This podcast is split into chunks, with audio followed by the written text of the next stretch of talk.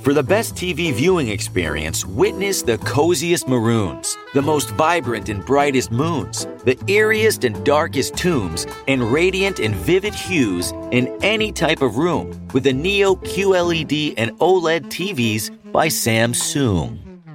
We're supposed to say Samsung, but that didn't rhyme, so you're welcome. Samsung, more wow than ever.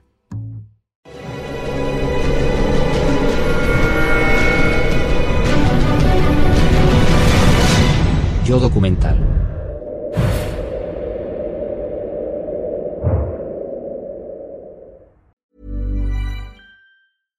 ACAST recommends podcasts we love. I'm Sheila Shoiga, the host of Ready to Be Real, which features thought leaders like Dr. Joe Vitale and Nejwa Zabian, along with those who have extraordinary stories to tell.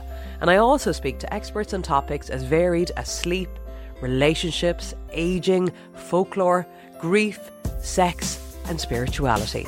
So, for honest and compelling conversations, new episodes of Ready to Be Real release every week, wherever you get your podcasts.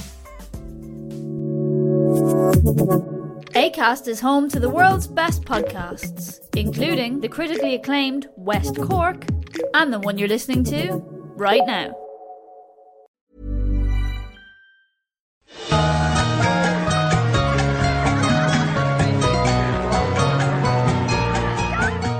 Cuba es una isla paraíso tropical llena de ron, rumba y ruletas. Esta es la Cuba que la mayoría de norteamericanos conocen en los años 50. Playas de gloria, casinos brillantes, juego, música, baile. En La Habana de los 50 todo estaba a mano. Tuve muchas conversaciones sobre mi padre, sobre cómo era aquello, y créame que aquello era el paraíso. Cualquier cosa que se quisiera se podía obtener. Sin embargo, no lejos de la superficie late el ritmo de la revolución. En las zonas marginales urbanas y en el campo cubano se pide un cambio. El descontento se remonta a 1898. Los cubanos luchan por deshacerse de la España colonial. Pero entonces Estados Unidos entra en escena dedicando casi 20.000 soldados a la lucha por la independencia de Cuba. A ello le seguirá una inversión incluso mayor. El azúcar cubano, el agua, la electricidad, el teléfono, toda la infraestructura económica de la isla acabó siendo objeto de compra o inversión del capital americano. Y esto, naturalmente, sentó las bases de un gran sentimiento nacionalista en Cuba. Esta es la Cuba en la que crece Castro en los años 30 y 40. Fidel Castro y los jóvenes universitarios que velan sus armas políticas y desean crear una Cuba para ellos. Su nacionalismo gira alrededor de la expulsión de los norteamericanos. 1952. La corrupción en el gobierno de La Habana es generalizada. Un joven Fidel Castro se presenta al Congreso bajo la bandera de un partido para un gobierno limpio. Sin embargo, un día antes de las elecciones, el autonombrado jefe del ejército, Fulgencio Batista, cancela los comicios.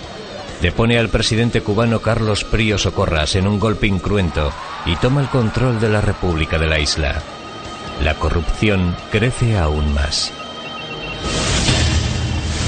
Julio de 1957. A pesar de los vínculos estadounidenses con Batista, la CIA financia en secreto a los revolucionarios de Castro. Batista también echó mano cuanto quiso al Tesoro Nacional.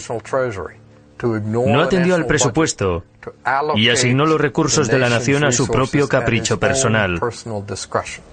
No distinguía mucho entre su uso privado del poder y el interés público.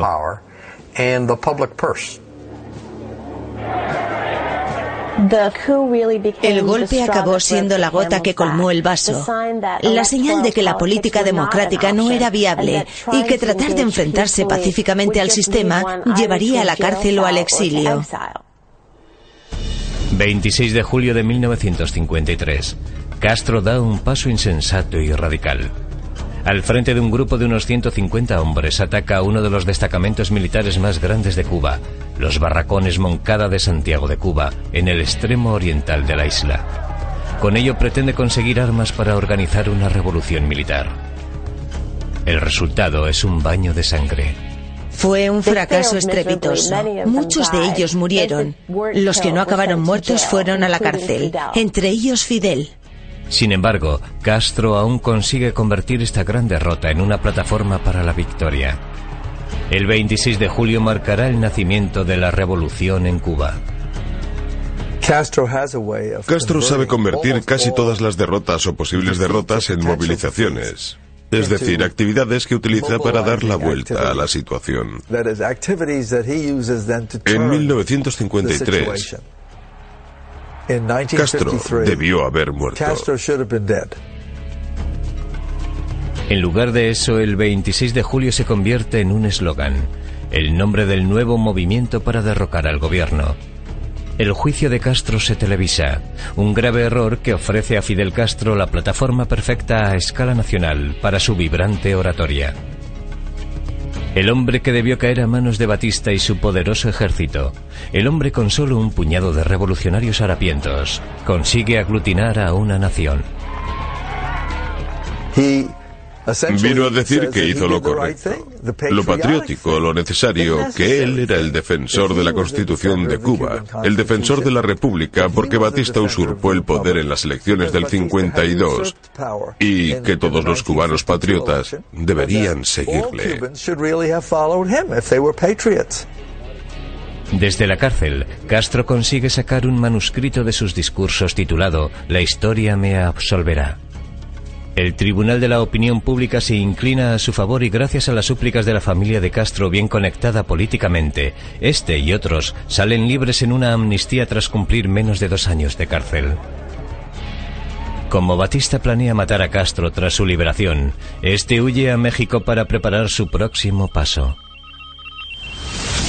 1958. Un emisario de la CIA pide en secreto a Batista que dimita en favor de una junta apoyada por Estados Unidos para desbaratar la revolución de Castro. 26 de noviembre de 1956. Castro vuelve de México en un viejo bote con vías de agua llamado Granma, con unas docenas de hombres. Son objeto de una emboscada del ejército cubano el 2 de diciembre, y casi todos ellos mueren en el acto. Castro sobrevive y con menos de 24 hombres escapa a las montañas de Sierra Maestra. Aquí se esconden durante casi dos años organizando un ejército revolucionario y desarrollando su filosofía y estrategia políticas. En 1958, Batista toma la decisión de lanzar una ofensiva general. Más de 10.000 soldados, tanques y equipos motorizados contra las fuerzas de Castro en el este de Cuba. Entre la creciente nómina de revolucionarios que acompañan a Castro en las montañas, se encuentra un joven argentino destinado a convertirse en el revolucionario más reconocible del mundo, Ernesto Che Guevara. Las fuerzas de Castro son menos de mil hombres. A pesar de la adversidad, Batista no logra vencer.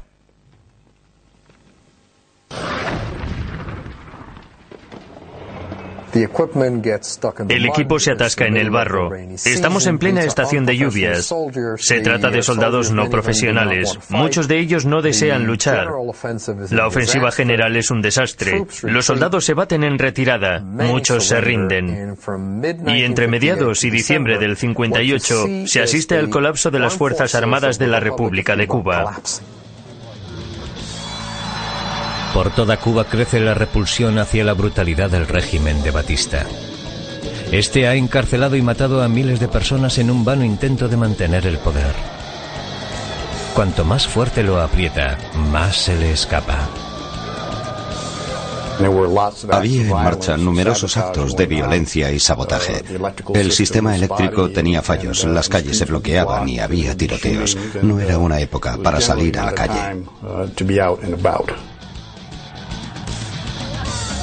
Nochevieja de 1958. En La Habana las ruletas giran y corre el ron. Los ricos clientes no tienen ni idea de lo que está a punto de ocurrir. La revolución llama a la puerta. La vida que conocen está a punto de estrellarse contra el suelo. Pelear y ganar batallas en este campo.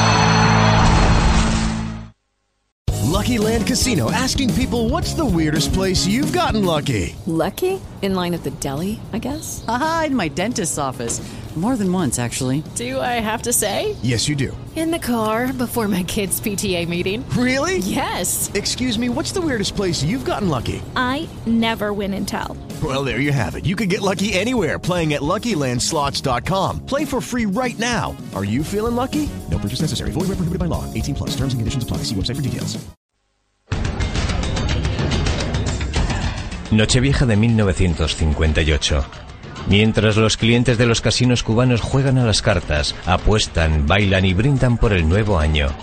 En las calles y los campos de Cuba, la revolución ha estallado. Tras una guerra de guerrillas de casi 10 años, la oportunidad de Fidel Castro ha llegado. El presidente Fulgencio Batista está de fiesta a medianoche, pero el tiempo se ha acabado para él. Después de una fiesta adecuadamente alegre, reúne a sus amigos, políticos, militares y otros líderes sociales, con los que llena seis aviones y abandona el país. La nación lo celebra. La gente baila en las calles llena de esperanza por un nuevo principio, una nueva Cuba. Cuando Batista huyó y corrió la noticia de que se había ido del país, los cubanos se echaron a la calle. Fue un momento de una emoción, una felicidad, una esperanza enormes. Los cubanos consideraron su marcha y el haber conseguido echarlo como una victoria colectiva. 1959. El objetivo estadounidense es ahora el derrocamiento y eliminación de Fidel Castro antes de un año. Memorándum secreto de la CIA. Castro tarda varios días en llegar a La Habana. Se desplaza en coche por el campo, atrayendo ríos de personas a su lado. No fue solo una marcha de triunfo, fue además una marcha política por toda la isla para asegurarse el apoyo al movimiento 26 de julio. Para cuando llega a La Habana, un millón de personas han salido a la calle a celebrar una victoria que consideran propia y acuden a oír hablar a Fidel. Unas palomas blancas se posan en su hombro y su brazo mientras hace el discurso. Cualquiera que conozca la religión cubana, la santería, sabe que la paloma blanca es un animal muy importante. Y esto inmediatamente se ve como la señal. Fidel es el Salvador, el Obatalá, como se le conoce en ese idioma. El Salvador es el hombre que va a arrancar a Cuba de su estado indefenso para convertirla en un pueblo fuerte, en una nación fuerte.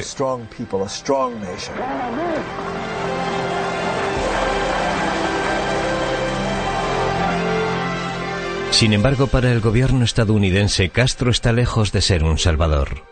El periodo de buena voluntad es breve. Castro se reúne con el vicepresidente Nixon y aparece en entrevistas de la televisión norteamericana.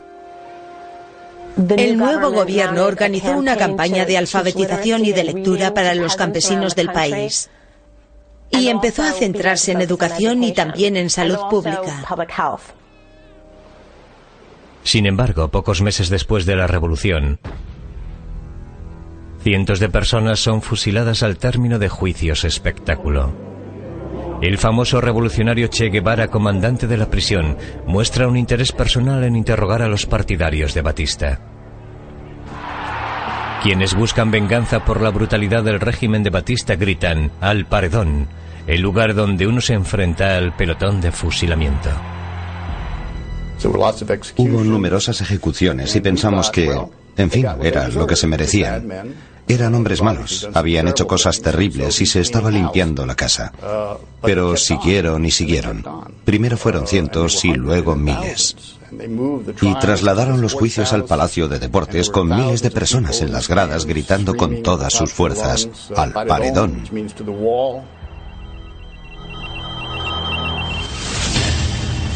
Eisenhower dice que Estados Unidos podría ir preparando una razón ampliamente aceptable para invadir Cuba, memorándum de alto secreto de la Casa Blanca.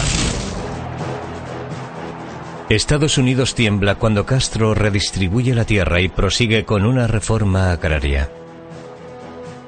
Desde el punto de vista actual, aquella reforma agraria era tremendamente moderada. Sin embargo, según los criterios de 1959 y la Guerra Fría, Estados Unidos y los terratenientes norteamericanos de Cuba la vieron como una amenaza enorme. Castro, confirmando los temores norteamericanos, se declara comunista y emprende una alianza con los soviéticos.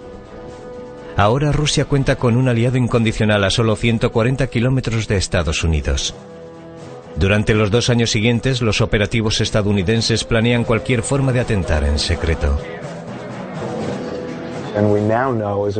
Y ahora sabemos, tras consultar material desclasificado, que la administración Eisenhower tuvo contactos con la mafia para matarlo, para que sufriera un atentado. La CIA desea hacer llegar a Castro píldoras venenosas y puros explosivos. Planea colocar un polvo en sus botas para que se le caiga la barba. Planean pulverizar con LSD los aledaños de una emisora de radio desde la que Castro va a hablar para que parezca que se ha vuelto loco. Lo cierto es que se ordenó a la CIA la compilación de un historial secreto de estos intentos.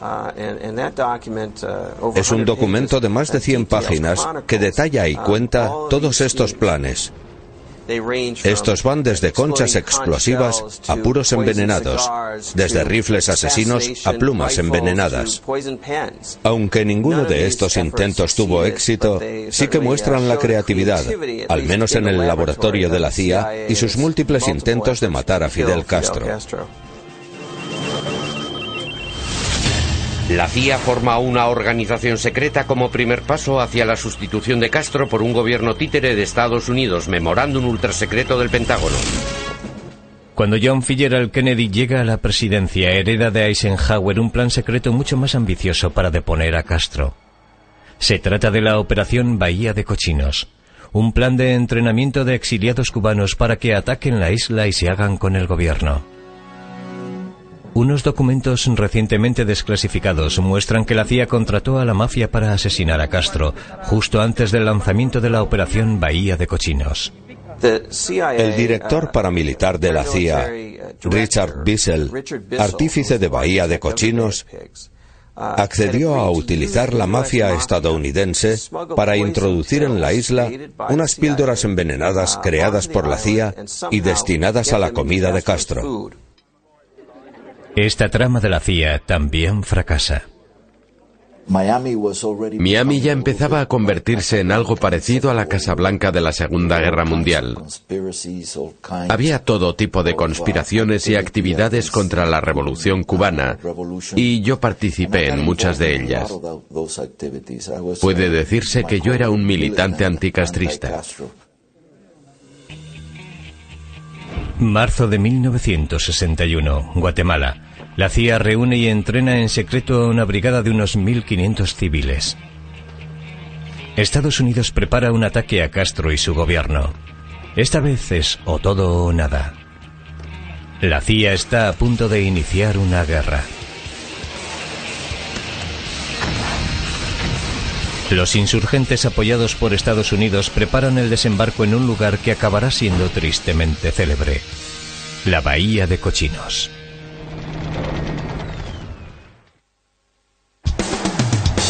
Que cada ciudadano que tenga una cuota de cuatro libras 1961. El comandante Castro se ha hecho con el poder. En sus primeros meses desarrolla oportunidades para educación y sanidad y limita las libertades civiles. El gobierno estadounidense tiene a Castro como objetivo de varias complejas tramas de asesinato y de la operación Bahía de Cochinos. No supimos que íbamos a desembarcar en Bahía de Cochinos hasta probablemente dos días antes. Siempre creímos que nos soltarían en paracaídas o desembarcaríamos cerca de las montañas. Los servicios de inteligencia de Castro estaban muy al tanto de los planes estadounidenses. Castro aprovecha el ataque como una oportunidad para detener a sus enemigos. El gobierno cubano tuvo así la oportunidad de detener a todos los clandestinos y a toda la oposición, fuera de hecho oposición o no. Detuvieron a cualquiera que pensaban que podía volverse contra ellos. Desde La Habana, el ataque estadounidense parece ir mal desde el principio. Castro no tarda en matar o capturar a los brigadistas exiliados. Recuerdo que le dije al miliciano que nos capturó, bien, dame un poco de agua y luego pégame un tiro. Los exiliados son retenidos durante año y medio. Castro acude a visitarlos. Llegó muy amable diciendo, muchachos, ¿cómo os trata la revolución? Casi en un tono paternal. Consiguió que un buen número de los nuestros aplaudieran sus palabras. Bien, aquello me enseñó que este hombre tenía una capacidad de persuasión que no es corriente entre los líderes políticos. Tras Bahía de Cochinos, el informe secreto de la propia CIA considera la operación el fracaso perfecto. Este informe era tan hiriente en su crítica a la propia torpeza de la CIA en el manejo de la operación que el director de la agencia, John McCone, lo secuestró.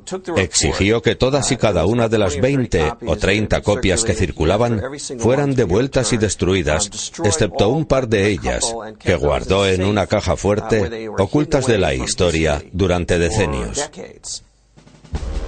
El presidente ha perdido prestigio, ha perdido la batalla. Sin embargo, una guerra nueva, una guerra secreta para acabar con Castro ya está en marcha.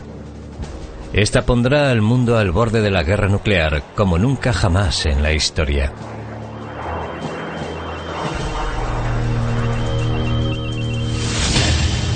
Estados Unidos planea desprestigiar a Castro falsificando y distribuyendo fotos de un Castro beso con dos bellezas en cualquier situación que se desee. Después de la bahía de cochinos, el fracaso y la humillación tremenda que sufrió su administración y que él sufrió personalmente como nuevo presidente, se produce un gran cambio en una situación que acaba volviéndose obsesiva, sobre todo para Robert Kennedy. Dicen que a los Kennedy no les gusta perder. En los momentos posteriores al fracaso de Bahía de Cochinos, el presidente y su hermano el fiscal general estadounidense están más decididos que nunca a acabar con Castro.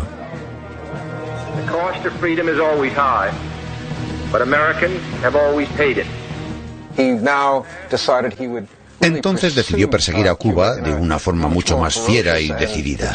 Kennedy le hizo entender esto a Castro. Estados Unidos no se toma las derrotas a la ligera. El presidente Kennedy encomienda a su hermano Robert la dirección de lo que un operativo de la CIA describe como guerra secreta continuada. Lanzan la Operación Mangosta. Acciones clandestinas que incluyen el bombardeo de molinos de azúcar,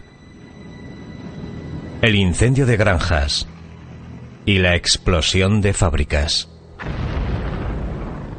A finales de los 80 logramos que se desclasificara casi todo el expediente de la Operación Mangosta, que se ha convertido en un tristemente célebre y legendario conjunto de acciones encubiertas.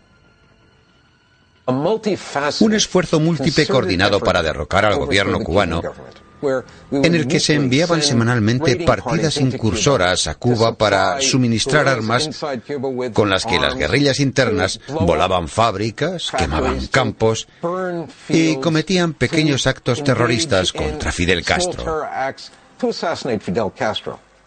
Así, Mangosta se convirtió en ejemplo de guerra de baja intensidad en el tercer mundo.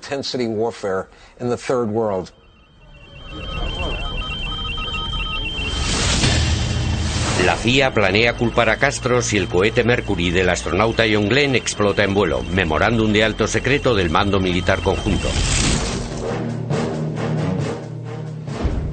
Agosto de 1961. Documentos recientemente desclasificados revelan que el ayudante próximo a Kennedy, Richard Goodwin, viaja a Sudamérica para reunirse en secreto con el Che Guevara. Che es el representante que Fidel envía a hacer un trato. Goodwin describe la reunión secreta que tuvo lugar en un piso de Uruguay. En resumen, como se revela en la memoria, Che Guevara ofreció en nombre de Castro tres grandes concesiones a Estados Unidos. Vino a decir que Cuba limitaría o reduciría en gran medida sus vínculos militares con la Unión Soviética, la seguridad, dejaría de exportar la revolución, otra amenaza a la seguridad, y accedería a compensar a las empresas estadounidenses expropiadas en el 59 y el 60 los tres contenciosos que Estados Unidos tenía con Judy was boring. Hello. Then Judy discovered chumbacasino.com. It's my little escape. Now Judy's the life of the party. Oh baby, mama's bringing home the bacon. Whoa, take it easy Judy. The Chumba life is for everybody. So go to ChumbaCasino.com and play over 100 casino style games. Join today and play for free for your chance to redeem some serious prizes. ChumbaCasino.com. No purchase necessary. Void where prohibited by law. 18 plus terms and conditions apply. See website for details. Lucky Land Casino asking people what's the weirdest place you've gotten lucky? Lucky? In line at the deli, I guess? Aha, in my dentist's office. More than once, actually. Do I have to say? Yes, you do. In the car before my kids' PTA meeting. Really? Yes. Excuse me, what's the weirdest place you've gotten lucky? I never win and tell. Well, there you have it. You can get lucky anywhere playing at LuckyLandSlots.com. Play for free right now. Are you feeling lucky? No purchase necessary. Void where prohibited by law. 18 plus. Terms and conditions apply. See website for details. ACAST recommends podcasts we love. I'm Sheila Shoiga, the host of Ready to Be Real, which features thought leaders like Dr. Joe Vitale and Nejwa Zabian, along with those who have extraordinary stories to tell. And I also speak to experts on topics as varied as sleep, relationships, aging, folklore, grief, sex, and spirituality. So, for honest and compelling conversations, new episodes of Ready to Be Real release every week, wherever you get your podcasts. ACAST is home to the world's best podcasts, including the critically acclaimed West Cork and the one you're listening to right now. Cuba. A cambio, dijo Che Guevara a Goodwin, dejadnos en paz. Che Guevara también entrega un regalo de Castro a Kennedy. Fidel le envió una caja de Montecristos que, como todos sabían entonces, eran los puros favoritos de Kennedy. Goodwin entregó a Kennedy los puros y un mensaje. Mientras informaba al presidente, este encendió uno de los puros y dijo, bastante bueno, lo cierto, Goodwin, es que debería haberle ofrecido uno a usted primero. Kennedy aludía a la trama para matar a Castro con un puro envenenado. Entonces Kennedy escucha el informe de Godwin sobre el trato que ofrecen Fidel y el Che. Y ambos tuvieron la misma reacción. Es una señal de debilidad, de modo que lejos de, de, hacer un trato, debemos subir la presión. Quizá podamos deshacernos de él o tal vez obtener más cosas de él. Octubre de 1962. La Unión Soviética envía misiles a Cuba y estos se colocan apuntando a Estados Unidos. La mayor amenaza a la paz en el hemisferio occidental está a la vuelta de la esquina.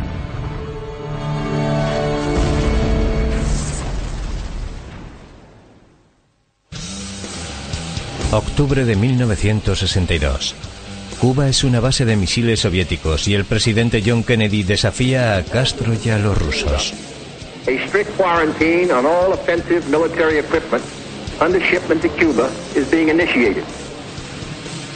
Las superpotencias se cuadran a medida que el reloj avanza en la crisis de los misiles cubanos. Estados Unidos bloquea a Cuba colocando a los barcos norteamericanos en conflicto militar directo con los barcos y submarinos soviéticos. El mundo se pone al borde del holocausto nuclear. Kennedy se reúne con el mando militar conjunto. Dicen, es una amenaza militar, debemos entrar y acabar con ellos de inmediato o invadirlos. Quieren las dos cosas. Y Kennedy dice que no se trata de una amenaza militar, no existe ninguna diferencia desde el punto de vista militar. Dice, ¿qué diferencia hay entre que te explote un misil disparado desde la Unión Soviética o desde Cuba? En cada caso tiene suficiente para matarnos a todos. Lo ve como un acto político por parte de Khrushchev para aparentar una alteración del equilibrio del poder. Esta diferencia resulta de una importancia extrema durante la primera semana porque gran parte de los presentes en la sala inicialmente estaban a favor del bombardeo. Unas grabaciones recientemente publicadas, realizadas en secreto en la Casa Blanca, muestran la tensión entre el presidente Kennedy y su cúpula militar. En un momento Kennedy abandona la sala. El general Emey, jefe de la Fuerza Aérea, el general Wheeler, jefe del Ejército de Tierra, el general Sub, jefe de los Marines, por supuesto no saben que les están grabando.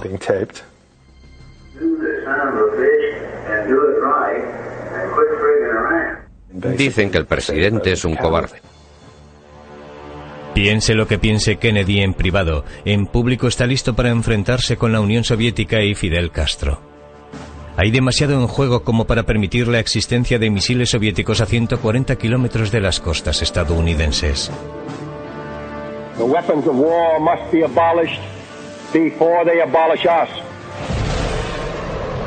Con el futuro del mundo en el punto de mira, unos documentos de Cuba recientemente desclasificados revelan las suposiciones y la información errónea que hizo a Castro creer que Estados Unidos sabía más de lo que en realidad sabía. Castro conocía la existencia de armas nucleares en la isla y creía que Estados Unidos también lo sabía. No podía imaginar que Estados Unidos, con el mejor servicio de inteligencia del mundo, no sabía que ya había armas nucleares sobre la isla de Cuba. Por ello, Castro cree que Estados Unidos está a punto de lanzar un ataque nuclear sobre Cuba. Y le dice a Khrushchev que no le pillen con la guardia baja. Si ve que Estados Unidos invade Cuba, deben lanzar antes el ataque nuclear contra Estados Unidos. Castro pensaba así porque creía erróneamente que Estados Unidos sabía más de lo que sabía en realidad. Por eso da la sensación de querer llegar hasta el límite. Los cubanos piensan que se acerca el fin del mundo. Imaginaba que los iban a destruir. Lucharían hasta el último hombre y numerosos cubanos morirían. Iba a ser una invasión de Estados Unidos. Todos iban a morir. Los cubanos no están solos. En la Unión Soviética, Estados Unidos e incluso en Europa, la gente de la calle habla de guerra nuclear y se está preparando para ella. Muchos creen que el mundo jamás se acercó tanto a la destrucción como aquella semana a finales de octubre de 1962.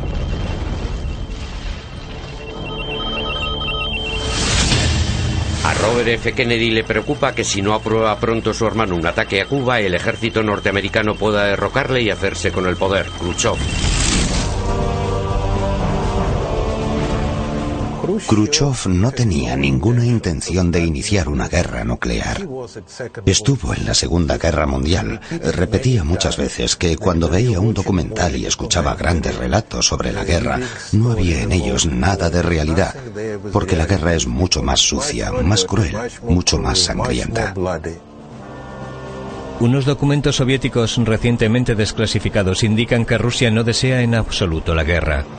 La Unión Soviética sabe que por cada misil suyo hay 10 estadounidenses.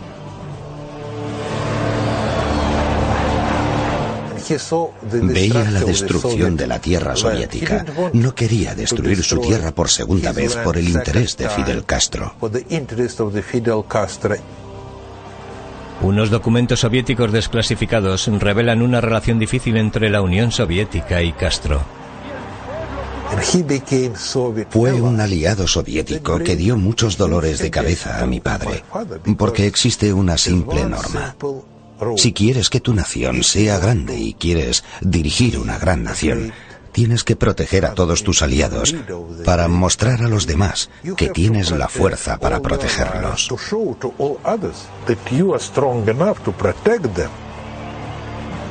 26 de octubre de 1962. Castro escribe una carta a Khrushchev en la que dice que un ataque estadounidense es inminente. Y le dice a Khrushchev que si va a haber un ataque, una invasión, tenían que lanzar primero las armas nucleares.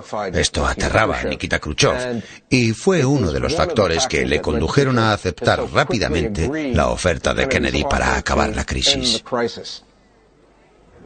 Khrushchev contesta a Castro con otra carta. Viene a decir, mi querido camarada Fidel Castro, comprendo tus razones, pero no estoy de acuerdo contigo. Lanzar un primer ataque nuclear contra Estados Unidos no resolverá nada e iniciará una guerra mundial termonuclear en la que todos pereceremos. Y no deja de mencionar a Cuba. Dice que Cuba arderá en los fuegos de la guerra. Se trata de una carta en tono muy dramático. Se veía a Castro en ese momento desde Moscú como ligeramente chalado por querer iniciar una guerra nuclear. 28 de octubre. Estados Unidos se enfrenta a Rusia y los soviéticos ceden.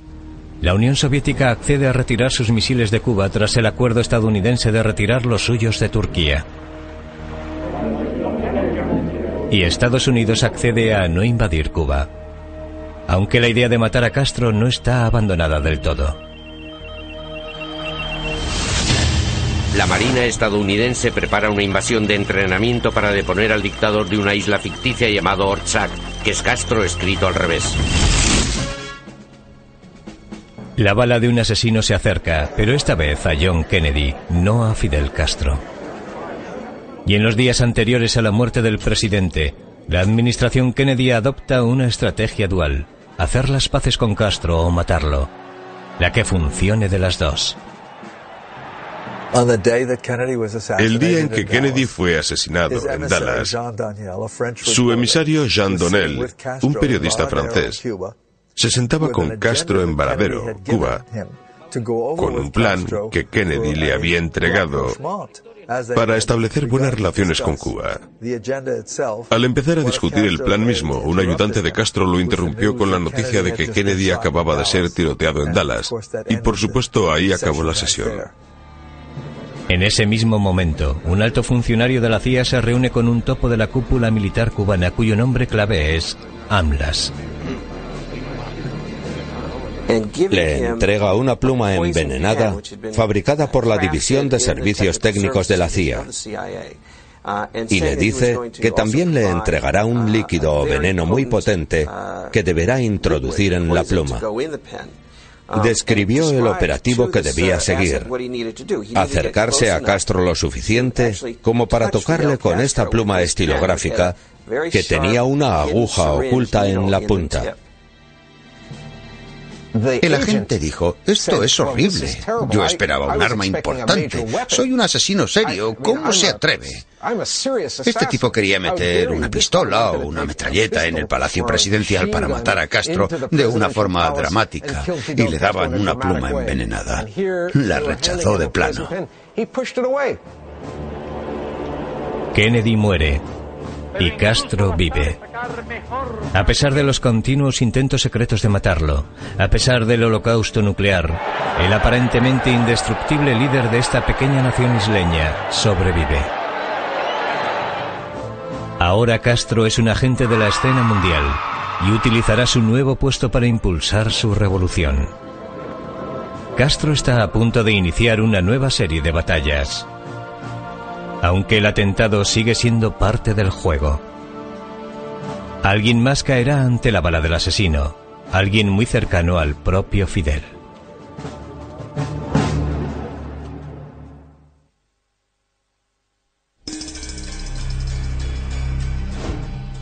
...1963... Los continuados intentos clandestinos de expulsar a Castro fracasan. En lugar de ello, las superpotencias han emplazado sus armas nucleares al otro lado de unos kilómetros de agua que separan Estados Unidos y Cuba. Castro sobrevive a la crisis de los misiles cubanos y prospera. Como prueban las décadas siguientes, a pesar de sus enemigos, parece indestructible.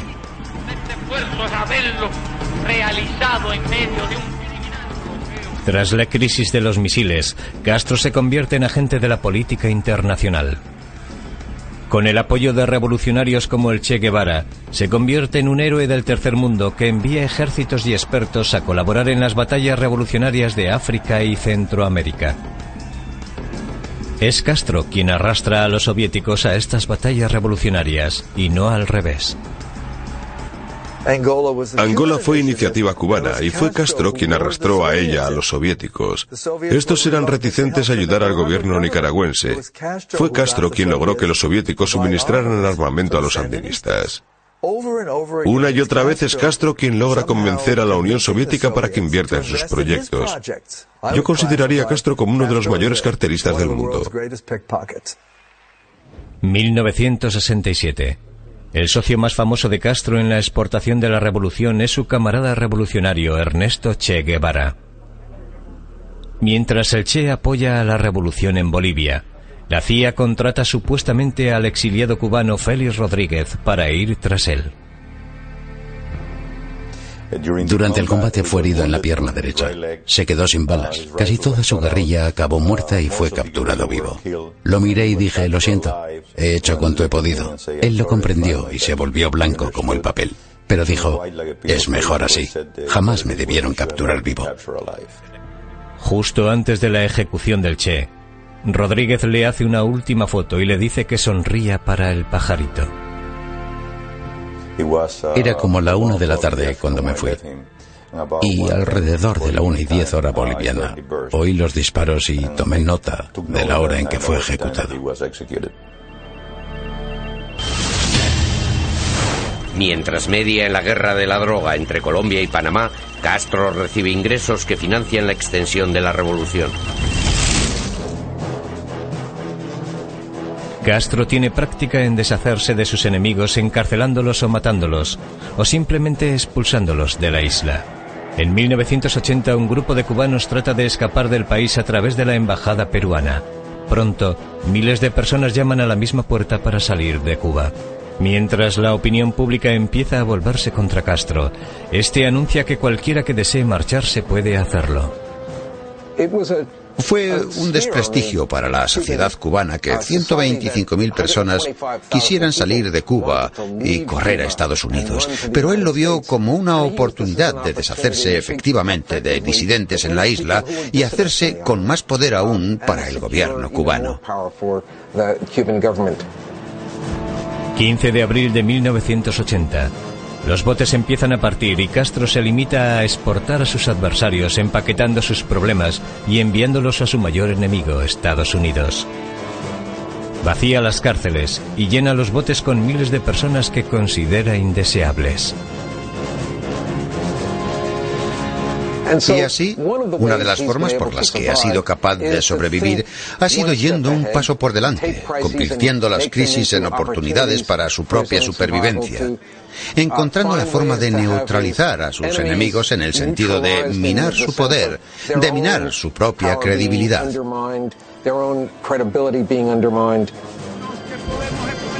...1989... Castro está a punto de encajar el peor golpe y perder a su amigo más importante. El colapso de la Unión Soviética hizo creer que Castro seguiría poco después, pues Cuba recibía subsidios de la Unión Soviética vendiéndole azúcar por encima del precio del mercado y comprando petróleo por debajo de su precio. Y cuando la Unión Soviética dejó de pagarle así el azúcar, se pensó que Cuba no podría sobrevivir. Entre 1989 y 1993, la economía cubana cae alrededor de un tercio. Es un derrumbe enorme en un periodo muy breve.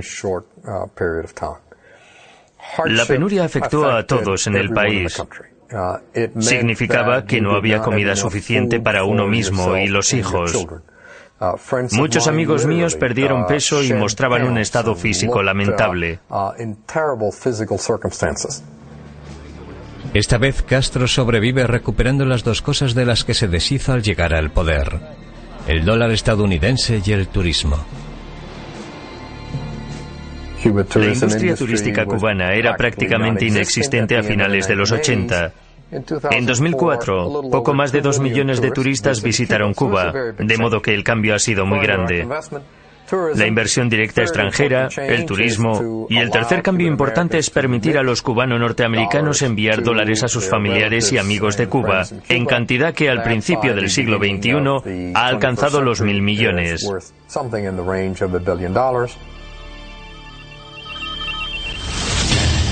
La CIA planea derrocar a Castro bien entrados los 80. Ordena reconocimientos aéreos para determinar blancos cubanos. Propuesta de la CIA 1982. Muchos cubanos y expertos en Cuba han empezado a argumentar que el mejor modo de acabar con Castro es terminar con el bloqueo. La política oficial estadounidense que prohíbe a los norteamericanos hacer negocios con Cuba y que se ha mantenido desde 1962.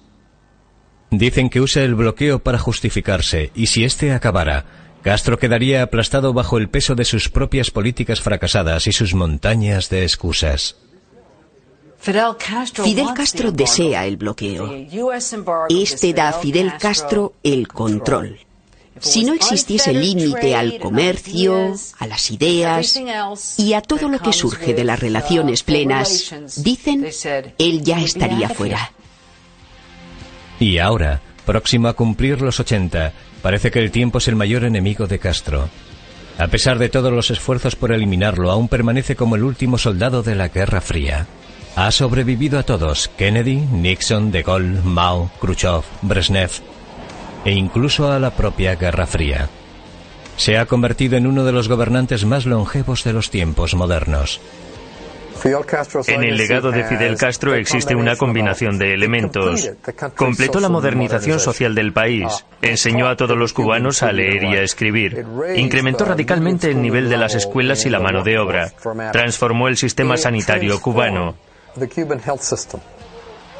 También ha representado, por desgracia, un periodo de represión extraordinariamente duro. Miles de disidentes han sido encarcelados o ejecutados en la Cuba de Castro. Miles más han sido exiliados o han huido. Por ello, el legado es mixto. No hay duda de que en ciertas áreas ha habido logros, pero en definitiva, es una historia que ha sido innecesariamente áspera, llena de abusos y de actos reprobables. Al final, Amigos y enemigos reconocen la destreza de este hombre llamado Fidel, que empezó con un puñado de guerrilleros rebeldes y logró hacerse con el poder y mantenerlo durante medio siglo.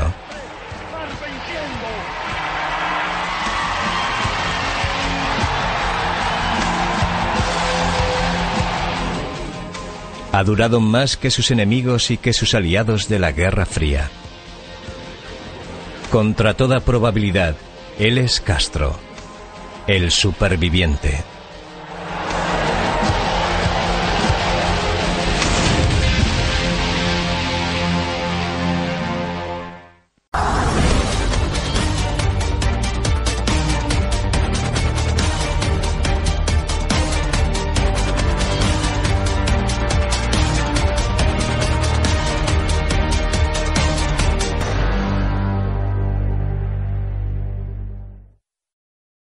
Was boring. Hello. Then Judy discovered ChumbaCasino.com. It's my little escape. Now Judy's the life of the party. Oh, baby, Mama's bringing home the bacon. Whoa, take it easy, Judy. The Chumba life is for everybody. So go to ChumbaCasino.com and play over 100 casino style games. Join today and play for free for your chance to redeem some serious prizes. Ch-ch-chumba.